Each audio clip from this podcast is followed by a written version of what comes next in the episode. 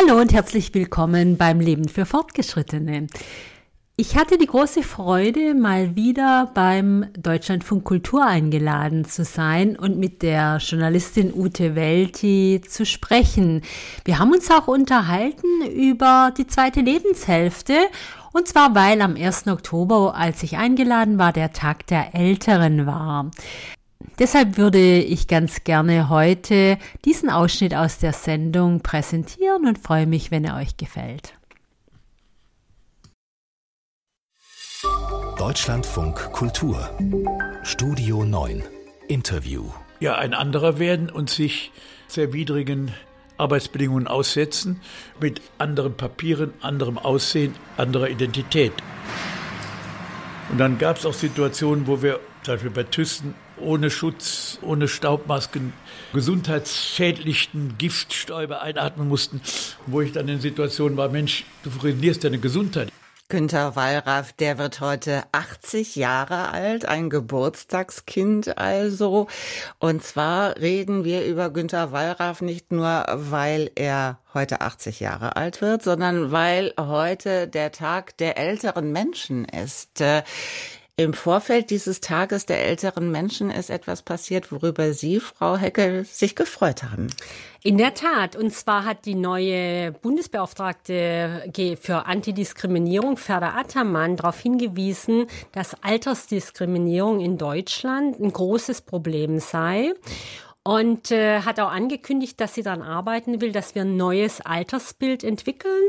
Und das halte ich für extrem äh, wichtig, weil ich schon auch glaube, dass Altersdiskriminierung eines der letzten großen Tabus ist in unserer Gesellschaft. Die Menschen reden da unglaublich ungern darüber, weil sie eben unglaublich ungern übers Alter reden. Und wenn ich höre, dass irgendjemand äh, jemand äh, beglückwünschen will und sagt, Mensch, du siehst aber noch gut aus für dein Alter, dann zieht sie in mir alles zusammen, weil ich denke, da ist schon die Diskriminierung am Arbeiten. Warum sagen wir nicht einfach, du siehst gut aus? In dem Moment, wo wir sagen, du siehst gut aus für dein Alter, diskriminieren wir ja schon wieder. Sie haben mich ja eben auch im Vorgespräch schon gemaßregelt, weil ich gesagt habe, ich bin schon immer für dieses oder jenes zu alt gewesen. Genau, niemals, niemals solche Dinge sagen. Wir sind für gar nichts zu alt, weil wir ja in diesem wunderbaren äh, Zeit leben, dass wir immer, immer länger leben. Und auch da äh, macht es natürlich einen riesen Unterschied, sagen wir, ich lebe länger oder sagen wir, ich werde älter. Sie haben ja schon mehrere Bücher übers Älterwerden, übers Längerleben geschrieben, auch vor allem über Alter und Arbeit. Warum ist Ihnen das so wichtig? Es ist mir deswegen so wichtig, weil ich es für ein schönes Geschenk halte, ein wunderbares Geschenk, dass wir jeden Tag fünf Stunden Lebenszeit dazugewinnen, statistisch gesehen.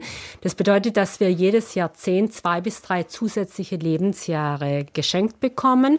Und es bedeutet, dass unsere Kinder und Kindeskinder, die in diesem Jahrhundert, im 21 Leben. Jedes zweite Mädchen wird ihren hundertsten Geburtstag erreichen sodass hundertjährige Lebensspannen künftig vollkommen normal werden. Und wenn wir davon ausgehen, dass wir künftig 100 Jahre leben oder unsere Kinder und Kindeskinder und einige von uns auch, dann bedeutet es eben auch, dass wir Leben, Arbeiten und Ausruhen anders organisieren müssen. Und dass wir darüber nachdenken, ob wir wirklich mit 63 in Ruhestand gehen wollen und dann noch 30 Jahre in diesem, ich sage jetzt mal mit Anführungszeichen, Ruhestand leben wollen. Wir sehen ja einen Günther Wallraff, der hat es anders gemacht und er scheint ganz glücklich zu sein. Was finden Sie da gut an seiner Organisation? Naja, Günter Wallraff zeigt mehrere Dinge, die für ein gutes für eine gute zweite Lebenshälfte ganz wichtig sind. Als Selbstständiger, als Journalist kann er sich seine Arbeit frei einteilen. Er ist autonom über seine eigene Arbeit. Das ist schon mal sehr wichtig. Und er hat eben diesen Lebenssinn äh, gefunden. Also er weiß, was er gerne macht. Er weiß, wofür er arbeitet. Diese Leidenschaft für was, das haben wir ja gerade in dem O-Ton gehört. Und Eben er, Missstände, Missstände aufzudecken. Und er verdient auch noch Geld damit. Das sind schon drei ganz wichtige Zutaten, für was wir leben, welche Leidenschaft haben wir in der zweiten Lebenshälfte, können wir unsere Arbeit so organisieren, dass wir selber sagen, wann wir Auszeiten, wann wir ausruhen wollen, wann wir arbeiten wollen.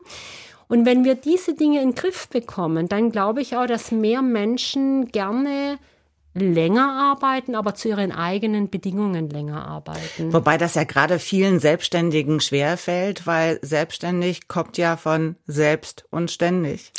Das stimmt schon, ähm, aber ähm, also ich bin ja auch selbstständig, es macht auch viel, viel Spaß. Und der Spaß kommt zum einen eben, dass wir wissen, wofür wir arbeiten, die Leidenschaft, aber eben auch, dass wir zu unseren eigenen Bedingungen arbeiten. Was wir halt in der heutigen Arbeitswelt sehen, ist, dass im sechsten, siebten Lebensjahrzehnt die Menschen oftmals eben nicht über ihre eigene Arbeitszeit verfügen können, weil der, weil der Chef sagt, arbeitet dann und dann und dann.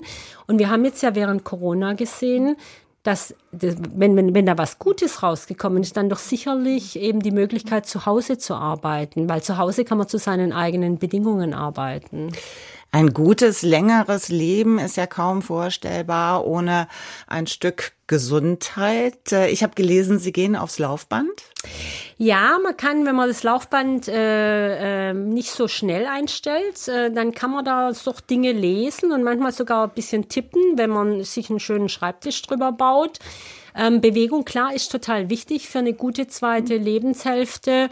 Und ähm, wir stehen jetzt hier, statt dass wir sitzen. Also man kann viele Dinge da tun.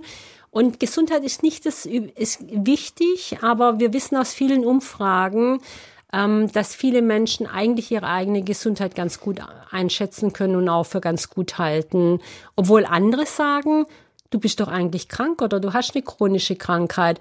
Also ich will damit nur sagen, es kommt auf viele, viele Dinge an für eine gute zweite Lebenshälfte, aber Arbeit gehört sicherlich auch mit dazu. Man ist so alt, wie man sich fühlt oder auch, solange man neugierig ist, trotz man dem Alter. Was halten Sie von derartigen Lebensweisheiten? Können weg, oder? Naja, also eine, die, eine der Fragen, die ich sehr gerne stelle, ist, wann haben Sie zum letzten Mal etwas zum ersten Mal gemacht? Und äh, wenn jemand da lange drüber nachdenken muss, wann habe ich zum letzten Mal irgendwas Neues gemacht, was zum ersten Mal gemacht, dann hat der oder diejenige schon ein Problem. Weil das gehört schon dazu, also offen zu sein für Neues und auch neue Dinge auszuprobieren. Und dann kommt wieder dieses Geschenk des langen Lebens. Wir haben ja so viele Jahre. 30 Jahre oftmals noch, wenn wir mit 63 in Rente gehen. 20 auf jeden Fall. Da können wir so viele Dinge tun, so viele Dinge neu anfangen, Neues lernen. Und wenn wir das machen, und das macht eben auch Herr Wallraff vor mit seiner, mit seinen äh, Aktionen, dann haben wir eine sehr gute zweite Lebenshälfte. Das war ein Ausschnitt aus der Sendung Studio 9, der Tag mit in dem Fall mir, Margret Hecke. Und äh, geführt hat das Interview mit mir Ute Welti am 1. Oktober 2022. Nochmal ganz herzlichen Dank für die Einladung zum Deutschlandfunk Kultur und in die Sendung hat mir großen Spaß gemacht. Ich freue mich, wenn ihr wieder hier reinhört beim Leben für Fortgeschrittene, denn es ist für euch gemacht. Das Leben für Fortgeschrittene für alle in der zweiten Lebenshälfte. Es ist eure Dosis Zuversicht. Macht's gut und viel Spaß. Eure Margaret Heckel.